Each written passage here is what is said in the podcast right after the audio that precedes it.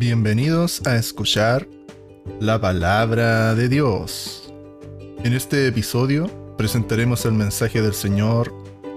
Cuando soy débil, entonces soy fuerte. En la voz de nuestro hermano Sergio Aborto.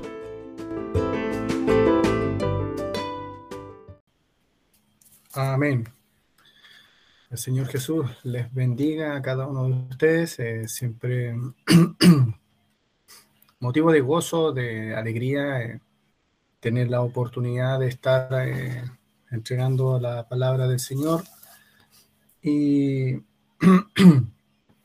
pensaba en, la oración de nuestro hermano, de nuestro hermano Carlito, y, y, es verdad que uno de repente analiza el, el, peso, la importancia de, de, dar un mensaje. Eh, cómo, podemos tener este, este privilegio de, estar cada semana eh, siendo impulsores de la voz de Dios, Que, no es menor.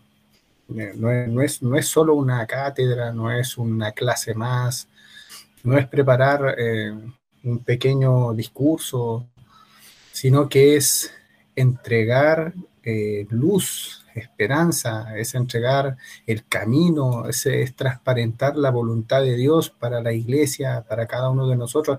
Es un, analizándolo, es un tremendo, eh, tremendo trabajo que, cada uno de nosotros tenemos. Y, cuando le tomamos el, peso a, entregar la, palabra del Señor, nos damos cuenta de, de qué tan... Eh, de qué tan cercanos tenemos que ser a Dios para poder eh, transparentar de la mejor manera posible el mensaje del Señor. Cuando nosotros eh, analizamos ciertos personajes de, la palabra del Señor de la Biblia, nos vamos a encontrar con, con uno que, que sin duda para todos nosotros es alguien que que, marcó una diferencia en cuanto a, lo, que hablaba, a lo que decía, a lo que escribía, a, su testimonio, cómo manifestaba la palabra y cuánto celo guardaba de la palabra del Señor. Obviamente nos estamos refiriendo al apóstol Pablo, que también hacía mención nuestro hermano coordinador cuando hablaba sobre cómo Dios se glorificaba en la debilidad de, de Pablo. Entonces el apóstol Pablo en algunos textos de la Biblia hace mención acerca de un aguijón que, padecía, decía en su carne. Muchas personas han afirmado que este aguijón al cual él se refería era un problema en la vista, o, basándose en lo que sucedió camino a Damasco, cuando Jesús se le apareció y quedó ciego por un lapso de, tres días. Cuando nosotros analizamos la, la historia, bueno, la Biblia no, dice de manera explícita qué, era ese, ese aguijón. Ahí hay ciertas hipótesis, pero son deducciones, ¿no? no es que la Biblia diga de manera precisa cuál era el, aguijón que padecía. Entonces, cuando, cuando vamos a la, a la, génesis de esta historia, nos encontramos a Pablo yendo de camino a Damasco a pedir cartas para poder apresar a los cristianos, ¿no es cierto? Porque este era el trabajo que tenía Pablo en un principio, era tomar a los cristianos y, poder apresarlos, darles muerte, poder acabar con, este, esta propagación del Evangelio. Esto era lo, que, lo que hacía Pablo en, un principio. Y, fue sorprendido por nuestro, nuestro Dios, por nuestro Señor Jesucristo, quien se le apareció como una luz resplandeciente. Y sostuvo una conversación con Pablo donde le dice, le dice, ¿por qué me persigues, Saulo? Saulo, ¿por qué me persigues? Entonces, eso lo encontramos en el libro de Hechos, capítulo 9, versículo 4. Y él le dijo, ¿quién eres, Señor? Y él le dijo, yo soy Jesús, a quien tú persigues. Y dura cosa, dice, te es dar coces contra el aguijón, en el versículo 5, ¿no es cierto? Ahí lo tenemos proyectado en la, pantalla, para que usted también vaya dando lectura, haciendo seguimiento a la palabra del Señor, o también buscando en su Biblia, también no, no, pierda esta bendición también de, ocupar esta, esta palabra y poder ir buscando también los versículos. Entonces, eh, dice que Saulo se, levantó, dice, de tierra y abriendo los ojos, dice, no veía a nadie. Así que llevándole por la mano, dice, le metieron en Damasco, donde estuvo tres días sin ver y no comió ni bebió. Esto está del versículo 8 eh, en adelante. Entonces, debido a este acontecimiento, aquí donde muchos afirman que el padecimiento constante de Pablo tenía, eh, que él tenía en su cuerpo, se trataba de una enfermedad a la vista.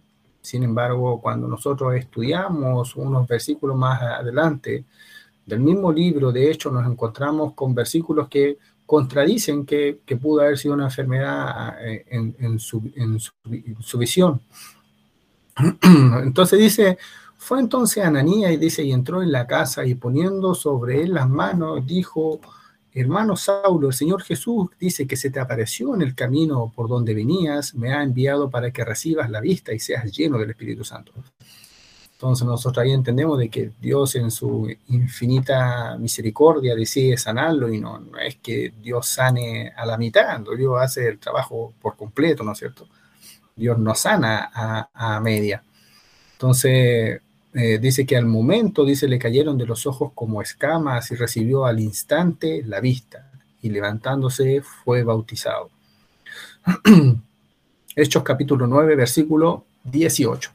Entonces, al leer el, pasaje anterior es, notable que Pablo fue sanado de la ceguera producida durante el encuentro con Jesús. Es decir, que esta teoría podría decir de que el aguijón de Pablo hacía referencia a una enfermedad visual, se vuelve un poco menos aceptada o un poco menos lógico de acuerdo a los versículos siguientes. Sin embargo, lo que sí podríamos afirmar es que el aguijón de Pablo era necesario, más allá de, de poder eh, averiguar qué, era, lo que padecía, si era una enfermedad o era, o, era algo en el cuerpo, o era una migraña, un dolor de cabeza, eh, una enfermedad de movilidad o algo en, el rostro, más allá de poder saber qué era lo que era. Eh, es más importante entender por qué pasaba esto con Pablo, cuál, era, cuál era el motivo de, de por qué sucedía. y, cuando nosotros analizamos el, contexto de este aguijón, podemos afirmar de que este aguijón en Pablo era necesario, eh, este, para que, como él mismo dice en la palabra, no se exaltara en sobremanera, ni se, ni se gloriase a causa de las visiones que Dios le permitió ver. Entonces, aquí Pablo afirma, dice en 2 de Corintios capítulo 12, versículo 7, Dice, y para que la naturaleza de las revelaciones no me exaltase, dice, desmedidamente, me fue dado un aguijón en mi carne, un mensajero de Satanás que me, me abofeté para que no me enaltezca sobremanera. Entonces estas palabras nos confirman que las visiones que vio el, eh, aquí en este caso el apóstol Pablo fueron muy reveladoras y sublimes, por lo, por lo cual para que esto no fuera un motivo de vanagloria para sí mismo, para decir, ah, miren, yo tuve esta dicha o, Dios me usó de esta manera, como mucho de repente nosotros eh, nos toca de repente que somos utilizados por Dios para ciertos trabajos, para ciertas cosas y como que ya parecemos ahí un, pavo real ahí. Eh, eh, inflándonos en, en, vanagloria porque, porque Dios nos usa. Entonces, en este caso, para Pablo, para que esto no sucediese, dice él mismo ahí en, la palabra, eh, para que estas visiones, todo lo que, lo que fue revelado a, él, toda esta, eh, todo este em, eh, em, contexto espiritual sublime que él, que él había vivido, no sea un motivo de vanagloria para sí, para sí mismo.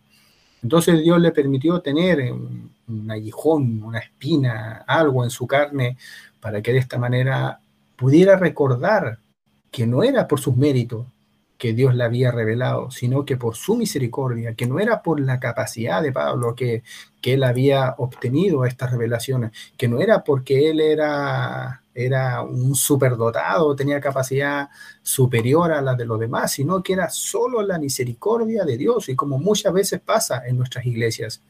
A veces no necesariamente el más sabio es el que recibe eh, cosas reveladoras de parte de Dios no es, eh, eh, no siempre el más inteligente es aquel que Dios más va a utilizar, sino que a veces nos, sorprenderemos de quién, de quién Dios va a revelar dones, a quién Dios utilizará en medio de las reuniones para poder decirnos, esto es lo que dice el Señor, esto es lo que quiere el Señor. Estas son las directrices que Dios quiere, en las cuales nos vayamos moviendo, o este es el camino que Dios quiere para la iglesia. Nos vamos a sorprender cómo, cómo Dios va a ir utilizando a las personas cuando seamos 50, cuando seamos 100, cuando seamos 200, cuando tengamos nuestra iglesia armada y esa iglesia esté llena, vamos a sorprendernos de cómo Dios va a ir utilizando a las personas. Y nos daremos cuenta de que no es lineal a la sabiduría, a las capacidades, o, a la inteligencia que puedan tener las personas. Entonces aquí también eh, Dios quería demostrarle a Pablo que no eran sus méritos, sino que era la misericordia de Dios por la cual él había recibido estas revelaciones o por la cual él había sido utilizado por parte de Dios. Entonces Pablo continúa diciendo, respecto a lo cual tres veces he rogado al Señor que lo quite de mí.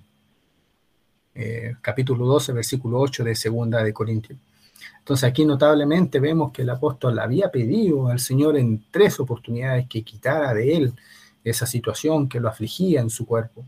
Aunque era eh, dolorosa su condición, no hizo sino tres rogativas, tres veces pidió al Señor hasta que Dios le dio a entender que en medio de las debilidades, como decía nuestro hermano coordinador que citó esta parte, que en medio de las debilidades donde él se iba a perfeccionar.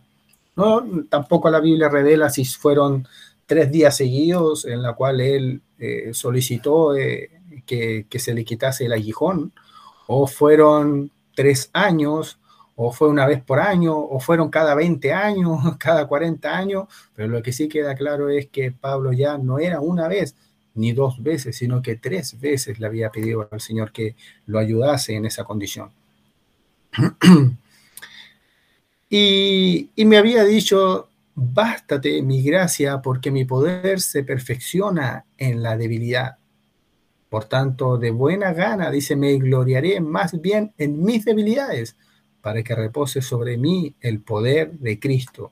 ¿Cuántos pueden decir amén a estas palabras? Porque a veces nosotros eh, nos damos cuenta de que, de que estamos pasando por situaciones que son difíciles Van a haber momentos en nuestra vida donde vamos a sentir que, que, tenemos una dificultad grande, Que, que, no necesariamente puede ser física, que puede ser familiar, que puede ser con nuestros hijos, que pueden ser los hijos con los padres, que puede ser una situación económica, que puede ser una situación laboral, y que nos va, nos, nos va a tratar de tirar al suelo y nos va a tratar de dejar ahí postrados eh, no, no, no, nos va a obligar a orar todos los días al Señor y decir, Señor, estoy pasando esta situación. Pero ahí es donde nosotros debemos recordar este versículo. Bástate mi gracia porque mi poder se perfecciona en la debilidad. Entonces, por tanto, de buena gana me gloriaré más bien en mis debilidades para que repose sobre mí el poder de Cristo, ¿no es cierto? Entonces, todos de alguna manera tenemos algo, un aguijón, un algo, una situación eh, que como siempre, como habíamos dicho hace un momento, ya sea física o espiritual, nos hace recordar nuestra, nuestra bajeza, nuestro, lo, lo, pequeño que somos, lo, pues, no, sé, no sé cómo, cómo decirlo, lo, mínimo que somos ante la sublime majestad de nuestro Dios, ante el gran poder, ante la gran presencia de nuestro Dios. Los frágiles. Claro, lo, frágil que somos delante de, nuestro, de nuestro Dios, pero a veces nos creemos más grandes. a veces eh, queremos pasar por sobre la voluntad de Dios, pero de repente estas pequeñas cosas, estos pequeños aguijones que están en nuestra vida, en nuestro diario vivir, eh, estos problemas nos, nos hacen pensar que, necesitamos de Dios, que, que, no, que, no, que no somos tan, tan superdotados como, como de repente creemos.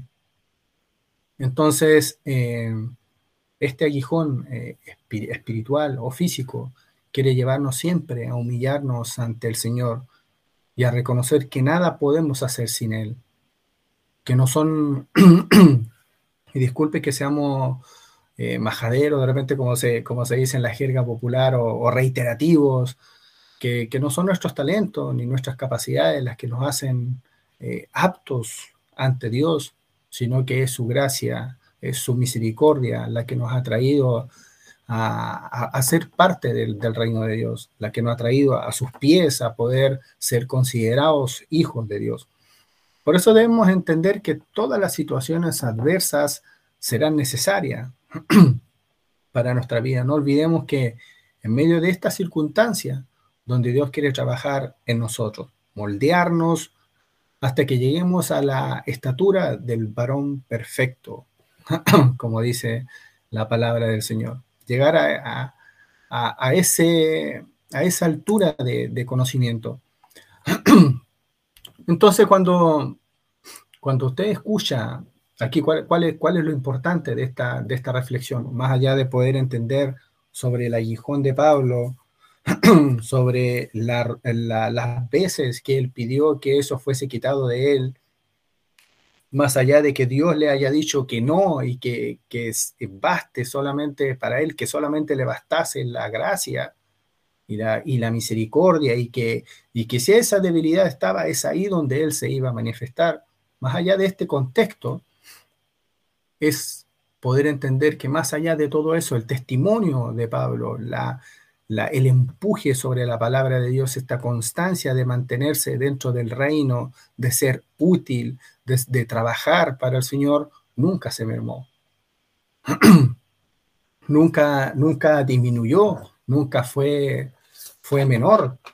Siempre, siempre fue en, crecimiento, como, como la palabra indica, como, como son, como es el día, dice hasta que el día es perfecto, ¿no es cierto?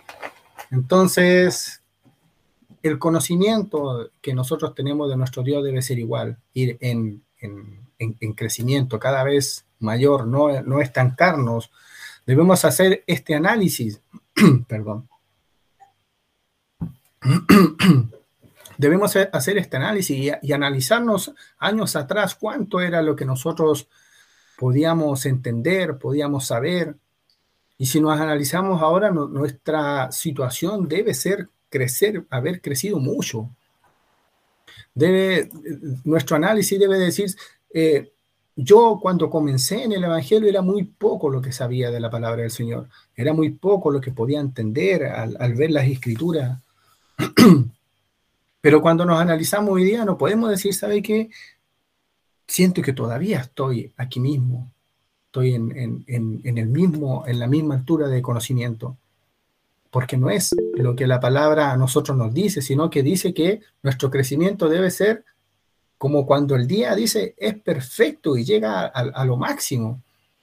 Y nuestra, a nuestra línea de tiempo, nosotros debemos ir notando este crecimiento día a día. Debemos ir, ir notando cómo cómo nuestra, nuestra comunión con el Señor ha ido creciendo, cómo nuestro trabajo con el Señor ha ido aumentando. Entonces, cuando usted escucha hablar a alguien que da paso a, la, escritura, que le hace eh, eh, o, se le da la oportunidad de poder dar la palabra, casi siempre medimos el mensaje de una persona a la luz de su experiencia, entendiendo que, el mensaje podría ser de esta manera o de esta otra, porque entendemos cuál es la experiencia que él tiene dentro de la iglesia. Y también en algunas ocasiones rechazamos las palabras de, aquellos que no concuerdan con la historia personal de quien, de quien está hablando, ¿no es cierto?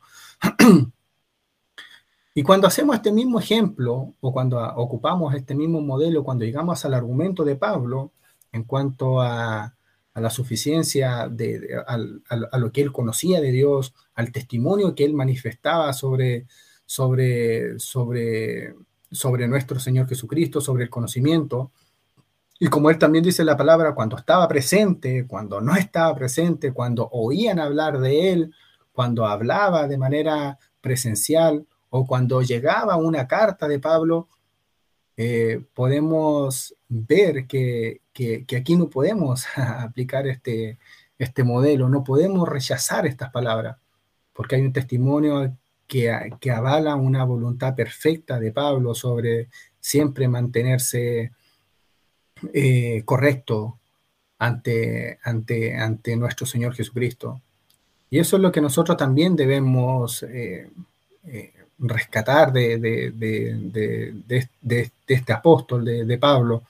Solo que nosotros debemos también entender que el testimonio que, que Pablo describe, las dificultades que tuvo que enfrentar, fue encarcelado, golpeado, amenazado, también fue apedreado, sufrió robos, naufragio, fue perseguido y además tenía un aguijón eh, que lo afligía, ¿no es cierto?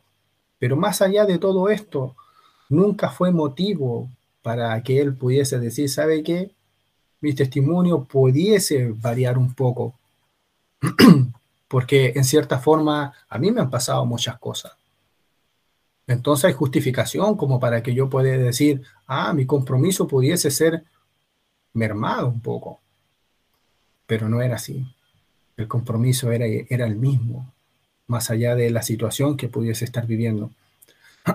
Pero a veces nosotros analizamos nuestra vida y decimos, bueno, mi compromiso va de la mano de cuánto Dios me ayude. Mi compromiso va de cuánto Dios me entregue. Y como de repente hemos escuchado en los mensajes, y a veces nos enojamos cuando Dios no nos responde de manera, de manera rápida. Esperamos la respuesta en el mismo momento, esperamos que Dios nos, no, nos dé respuesta a la oración eh, al día siguiente, en el mismo día, durante la noche, y no somos pacientes en esperar la voluntad de Dios. Entonces, ¿por qué hacía esta, esta reflexión o por qué Dios no, nos comienza explicando la vida de Pablo. Porque, porque Pablo supo entender cuál era la voluntad de Dios. A, pesar de haberle pedido tres veces, él entendió que era algo con lo cual tenía que, vivir. Y cuando Dios le, responde a la, a la, tercera, le dice, bástate de mi gracia, no se escucha en la palabra que él vuelve otra vez a pedirle al Señor, sino que entendió cuál era la voluntad de Dios. Y seguramente todos nos hemos preguntado o, nos ha pasado de querer saber cuál es la voluntad de Dios para, para mi vida, para, para, para, la vida de cada uno de nosotros, o cuál es la voluntad de Dios para, para, para nuestra familia, para nuestros hijos. ¿Y quién no ha tenido la oportunidad de orar y decir, Señor, hágase tu voluntad y no la mía. Mucho lo hemos dicho, ¿no es cierto? Hágase tu voluntad y no la mía. Es algo que constantemente decimos y porque hemos entendido de que la palabra dice así, de que no es la voluntad nuestra la que va a perdurar, sino que siempre es la voluntad de Dios y nosotros lo, lo decimos, pero sin tener el entendimiento de lo que realmente estamos diciendo. Entonces, cuando analizamos a la, luz de la palabra sobre este tema, es donde dejamos esta pregunta. ¿Sabemos cuál es la voluntad de Dios para nuestra vida?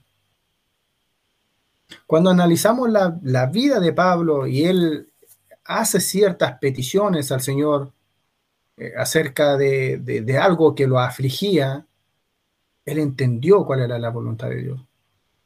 Hay veces que nosotros le pedimos al Señor y le decimos, Señor, mira, estoy pasando esta situación.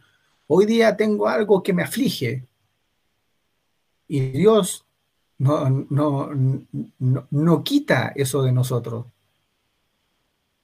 Ahí donde nosotros hemos entendido entonces cuál es la voluntad de Dios, por qué pasan ciertas cosas en, en nuestras vidas, por qué de repente estamos en una enfermedad, por qué de repente estamos padeciendo algún dolor físico, por qué de repente estamos siendo afligidos de manera espiritual. Hemos entendido el contexto de por qué pasan esas cosas. O solo decimos, de manera voluntaria o de manera eh, vocal, podríamos decir, hágase siempre tu voluntad, Señor, y no la mía. Pero sin entender realmente cuál es la voluntad de Dios eh, perfecta en ese momento por el, por el cual estamos afligidos. Entonces debemos entender que nadie que no haya entendido o haya eh, dimensionado lo que es pasar por la cruz, va a poder entender cuál es la voluntad de Dios. O sea, solamente los hijos de Dios tenemos acceso a poder entender y solo a través de Cristo eh, entender cuál es la voluntad para nuestra vida, que podamos tener una buena relación con Dios y conocer cuál es el plan que Él tiene, ese plan perfecto para nuestra vida. Su voluntad está reservada a quienes han confiado siempre en Dios como su Señor, como su Salvador. Entonces, por eso, por eso preguntamos, porque a mí también me ha pasado muchas veces que soy capaz de decir, Señor, hágase siempre tu voluntad, que sea lo que Dios quiere. Pero en el fondo de mi corazón estoy deseando otra cosa, estoy deseando que no, ojalá esto mañana cambie. Ojalá esto en este momento, Señor, se, se quite de mi vida.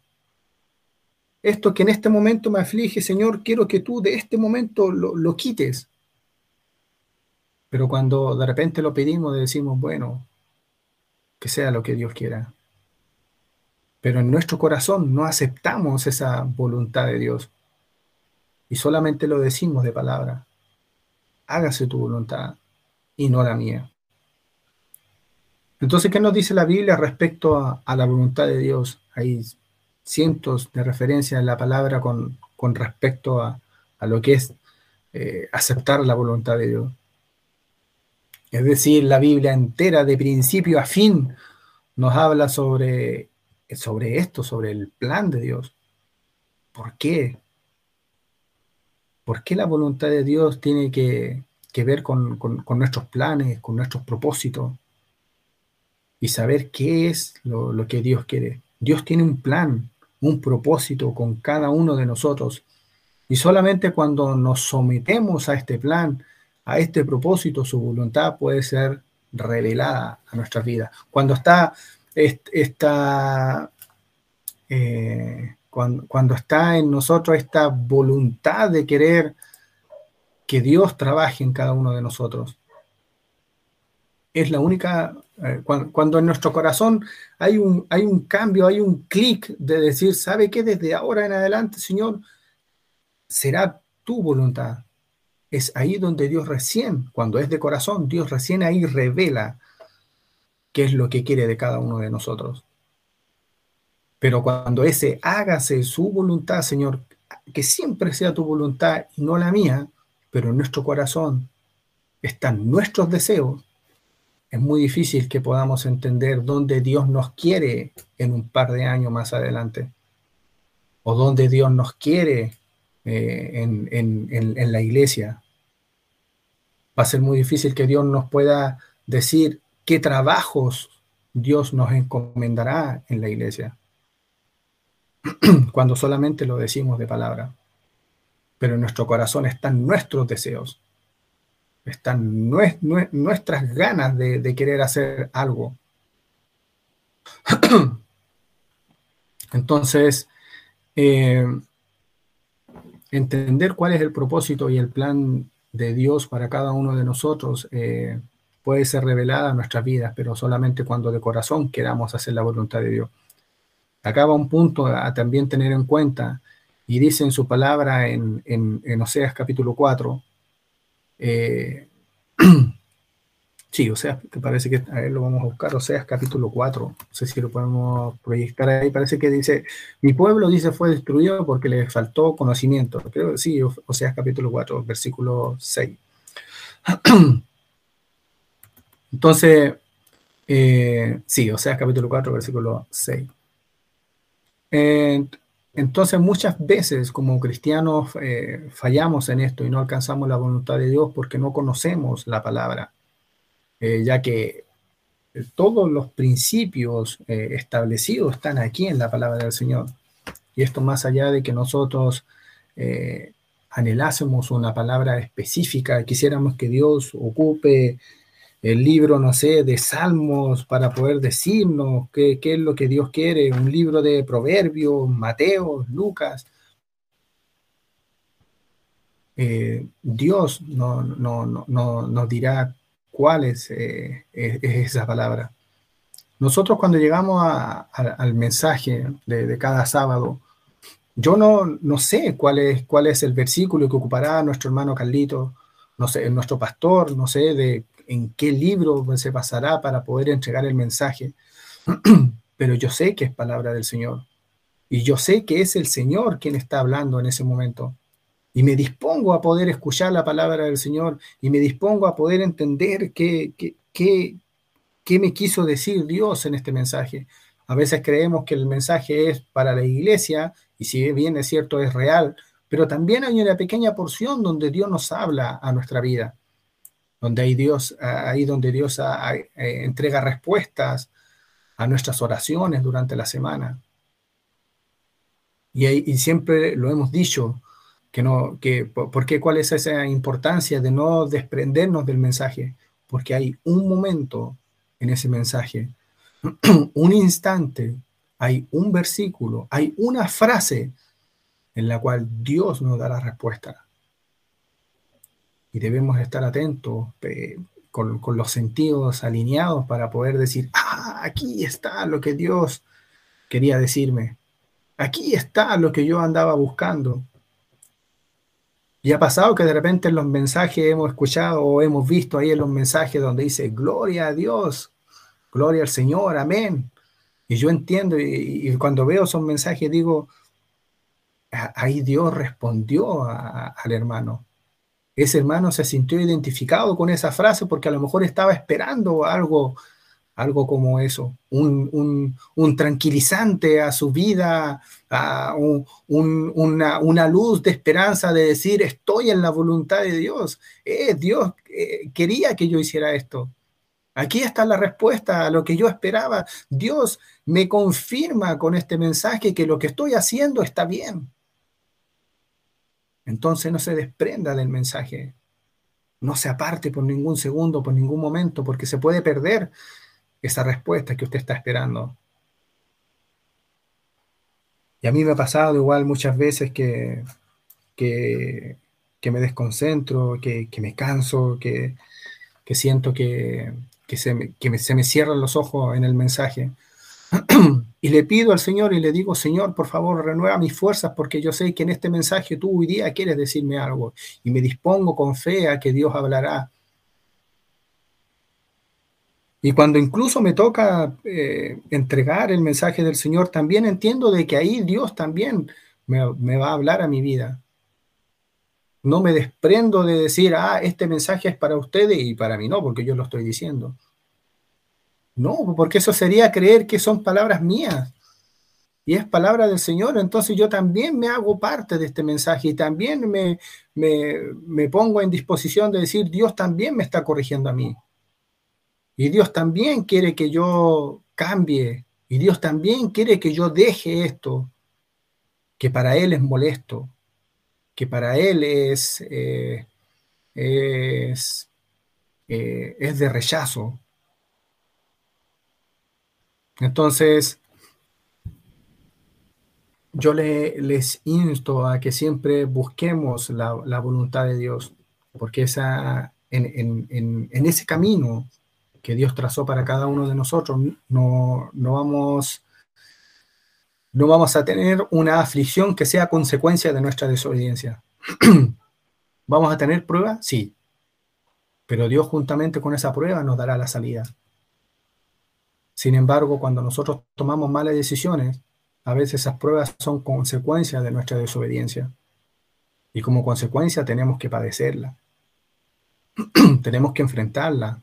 Tenemos que asumir las consecuencias de, haber sido desobedientes.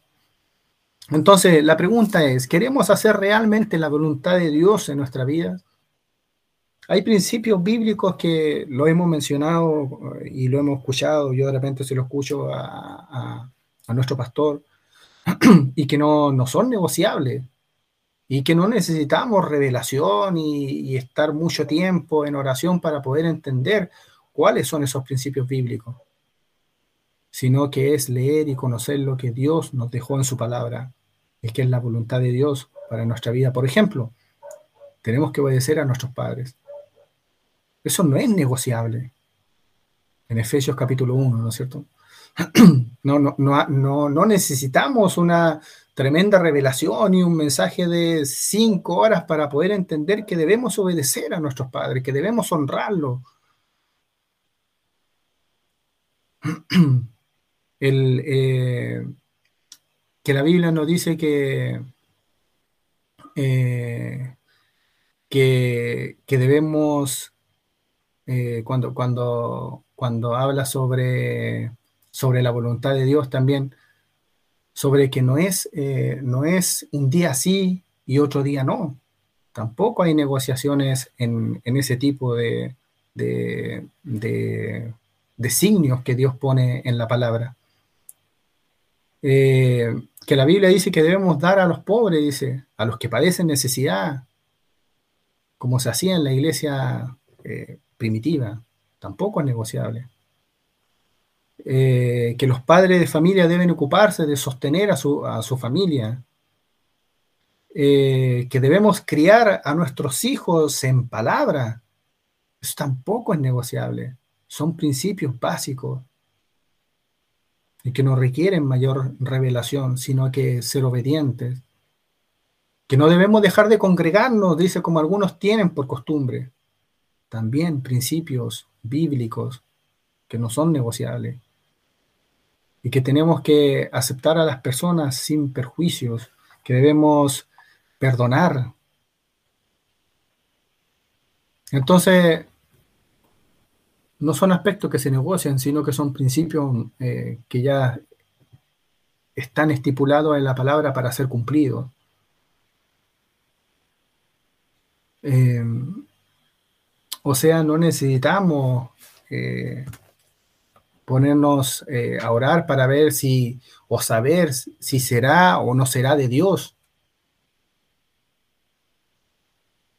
Por eso es bueno saber y, percatarse de lo que la Biblia eh, dice. hay que entrar en la palabra, conocer su verdad nos fue revelada en este, libro eh, la palabra del Señor. Entonces, eh, hay, cosas, hay, hay, muchas cosas que, debemos hacer y que son, y que son mandamientos.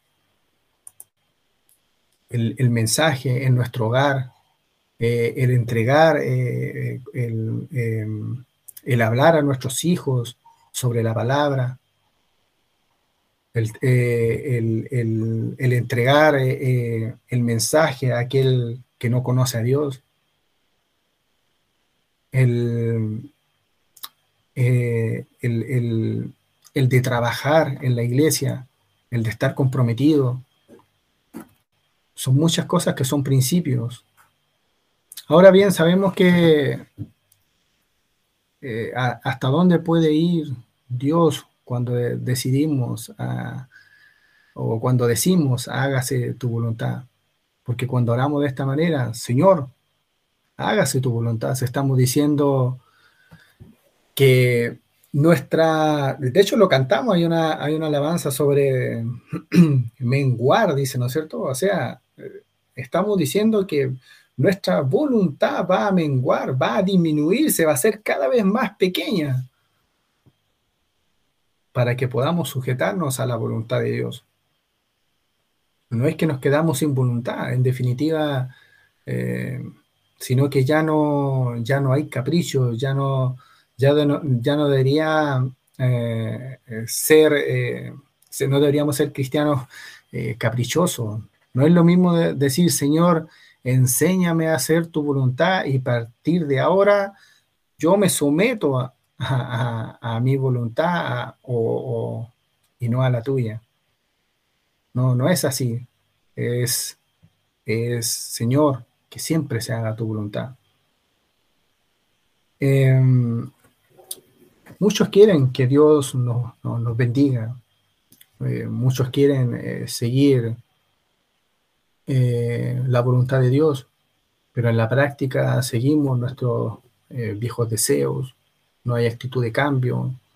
En este último tiempo donde todo tiene que, ser rápido, se quiere conseguir todo, todo como, se dice, como eh, rápido.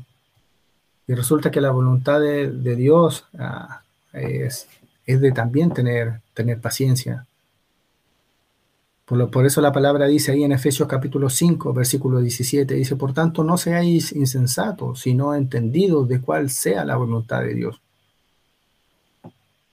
Efesios capítulo 6, versículo 6 dice, no lo hagan solo cuando los estén mirando, como los que quieren ganarse el favor humano, sino como esclavos de Cristo, haciendo de todo corazón la voluntad de Dios. ese versículo es, impactante cuando dice, no solamente cuando lo estén mirando, no solamente en las reuniones, sino que también cuando no los ven, sino que también cuando, cuando no hay un líder cerca, cuando no hay un hermano cerca, también seamos capaces de hacer la voluntad de Dios. Este mensaje eh, es muy hermoso porque parte con un, con un apóstol que creo que tenía un testimonio inquebrantable. Eh, y, a pesar de eso, eh, entendió cuál era la voluntad de Dios. Hoy día nosotros como iglesia también debemos entender cuál es la voluntad de Dios. Cada uno debe tener su revelación acerca de lo que es, de lo que Dios quiere de cada uno de nosotros, eh, dónde Dios nos quiere trabajando, cuáles son los dones que Dios ha activado en cada uno de nosotros. Y, poder eh, dimensionar este camino que Dios trazó y que Dios preparó para cada uno de nosotros para que anduviésemos en él. Así que vamos a, orar, vamos a dar gracias al Señor por, su palabra y, y que no sea solo palabra, que no sea solo decir, hágase tu voluntad, Señor, y no la mía, sino que realmente queramos que la voluntad de Dios siempre permanezca, que siempre sea eh, eh, lo que Dios eh, quiera de nosotros y no nuestros pensamientos. Que cuando estemos pasando alguna dificultad, no queramos estirparla de, de inmediato, sino que entendamos por qué nos está sucediendo esto Hoy día tenemos una dificultad, entendamos por qué esto está pasando. Que Dios nos revele por qué, sucede, por qué suceden ciertas cosas. Y va a haber un, tremendo impacto en nuestra vida porque vamos a poder eh, decir, ah, Dios quería perfeccionarme en esta área. Ah, Dios entendió que aquí era donde yo estaba débil, pero ahora gracias a esto soy fuerte en esto tengo testimonio que poder contar. Así que Señor no, nos bendiga a cada uno de nosotros. Vamos a, orar. Le voy a pedir a nuestro hermano Pedro Yevilao, por favor, que nos lleve en, en esta oración.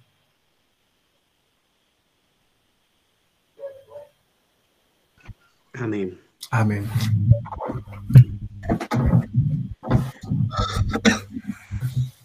Padre, en el nombre de Jesús vamos delante de tu presencia, Señor, para darte gracia por lo que por gracia hemos recibido, Señor. En esta tarde, Dios mío, te agradecemos por tu palabra en nuestras vidas, Señor. Colócala tú en nuestros corazones, Dios mío, que nos salga, Dios mío, de ahí, Señor, Colócanos atentos siempre para escuchar y, poder entender tu palabra, Dios mío, y aprender de ti, Señor amado. Vemos a este hombre Pablo, Dios mío, que fue un gran varón tuyo, Dios mío, pero también, Señor, tú lo tenías retenido, Dios mío, para que no se gloriase a sí mismo, Señor. Enséñanos, Señor, a cada uno de nosotros a ser humilde, a siempre darte la gloria, la alabanza a ti, Dios mío. Todo lo que tenemos, todo lo que somos, todo lo que vamos a hacer, Señor, es gracias a usted, Dios amado. Ayúdanos, Señor, a poder entender tu palabra, comprenderla, Dios mío, y que cada hermano pueda tomar su parte, Dios mío, y pueda, pueda llevarla, Señor, a a su hogar, a su corazón, Dios mío, y pueda repartirle el día de mañana, Señor, con aquellos que pueda hablar, Dios mío. Bendecido es tu nombre, Señor. Ayúdanos cada día más, Señor. Bendícenos como siempre, Señor, con tu palabra maravillosa en nuestros corazones, Señor. Te damos gracias en el nombre de Jesús. Amén. Toda la gloria y la honra es para ti, Señor.